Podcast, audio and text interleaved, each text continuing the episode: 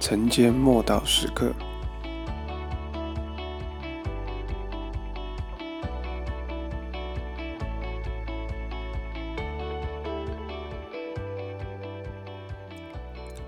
我的殿要成为祷告的殿。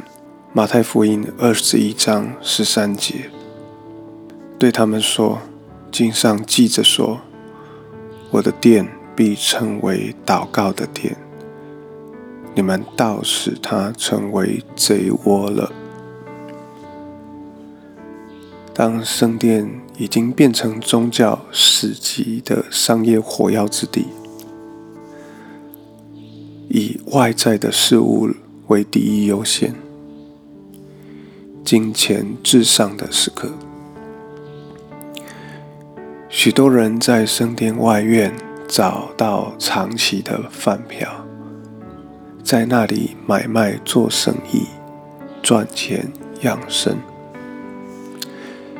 耶稣对此发出挑战，因为他认为圣殿应当是神圣的地方。圣殿应当是天父同在的地方，是百姓在那里寻求神，并且遇见神的地方。圣殿应当是万民祷告的殿。因此，耶稣推翻桌子，把贩卖商品的这些人全部赶出去，然后呢？圣殿外院里面，所有瞎眼的和瘸腿的，都来到耶稣的跟前。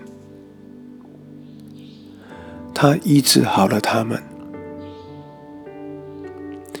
当罪恶、世俗、不洁之物被除掉，神超自然的大能就能再度的涌流。结果呢？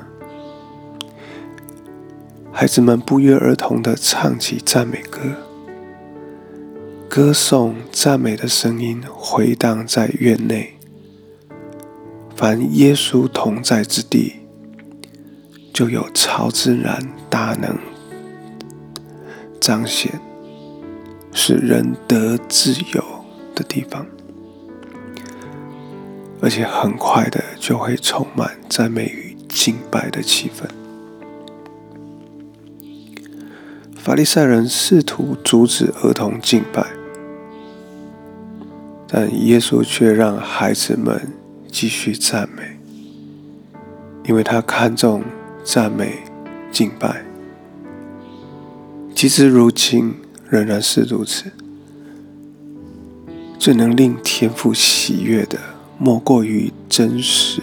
真诚的敬拜者，用心灵和诚实来敬拜他。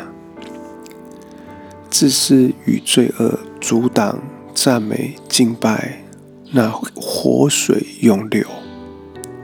但一颗充满感恩的心，那个为主复兴大能而献上的感谢，却是我们的主看为极其宝贵的。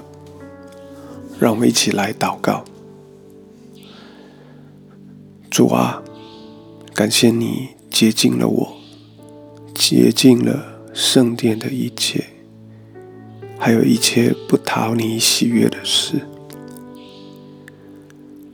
主啊，求你洁净一切阻碍我祷告敬拜，那些不能使你在我生命中医治永留、施行圣经的事情。主，我感谢你以良善恩待我，医治我，恢复我。